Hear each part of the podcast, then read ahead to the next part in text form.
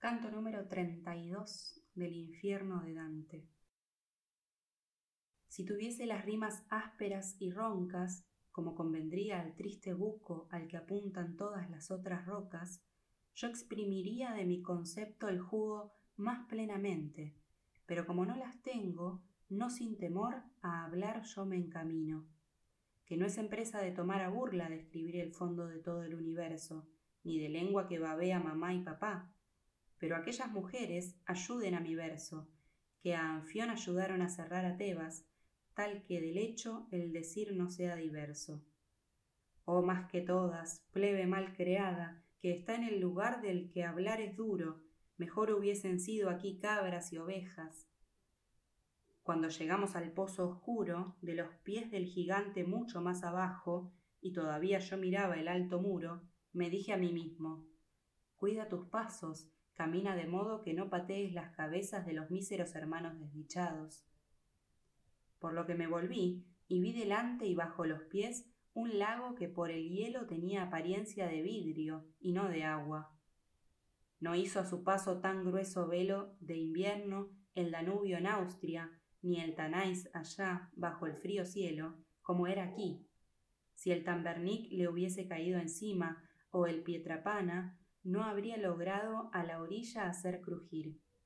Y como a croar se pone la rana con el hocico fuera del agua, cuando sueña solamente en espigar la aldeana, lívidas hasta donde aparece la vergüenza, estaban las sombras dolientes en la escarcha, batiendo los dientes a modo de cigüeñas.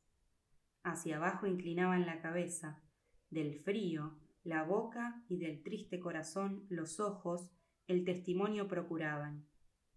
Cuando hube alrededor un poco visto, volvíme a los pies y vi a dos tan juntos que el pelo de la cabeza habían mezclado.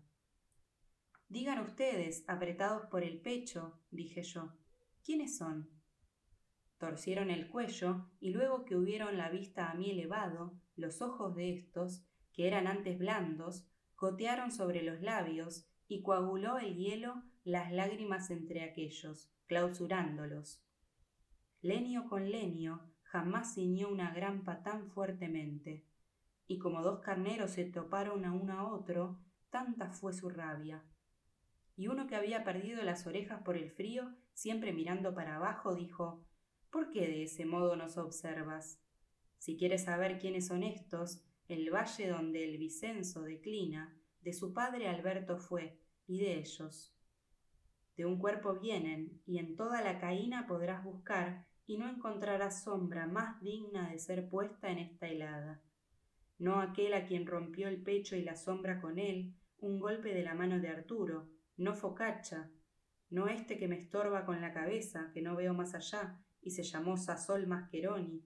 Si eres tosco, bien sabrás quién era. Y para que no me metas en sermones, sabe que fui el comichón de Ipazzi, y a Carlino espero, que me excuse, Después vi miles de rostros cárdenos por el hielo, de donde me dan escalofrío y me darán siempre los helados charcos.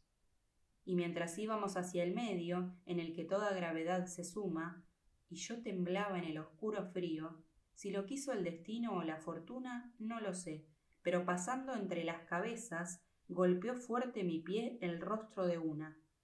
Llorando me gritó ¿Por qué me pisas? Si no vienes a engrosar la venganza de Montaperto, ¿por qué fastidias? Y yo, maestro mío, ahora aguarda hasta que me saque una duda de éste. Luego, cuanto quieras me darás prisa. El duca se paró y yo le dije a aquel que blasfemaba duramente todavía, ¿Quién eres que a otros imprecas? Tú quién eres, que va por la antenora golpeando, repuso, a otros la mejilla, tanto que sería demasiado si vivieras. Vivo soy y puedo serte grato, fue mi respuesta. Si quieres fama, componer tu nombre entre mis notas. Y él a mí. Por lo contrario, bramo. Vete de aquí y no me fastidies más, que mal sabes alabar en este lodo. Entonces lo tomé por los pelos de la nuca y dije, más conviene que te nombres o no te quedará sobre esta ni un cabello. De donde él a mí, Aun si me deshojas, no te diré quién soy, ni te lo mostraré aunque mil veces la cabeza me sacudas.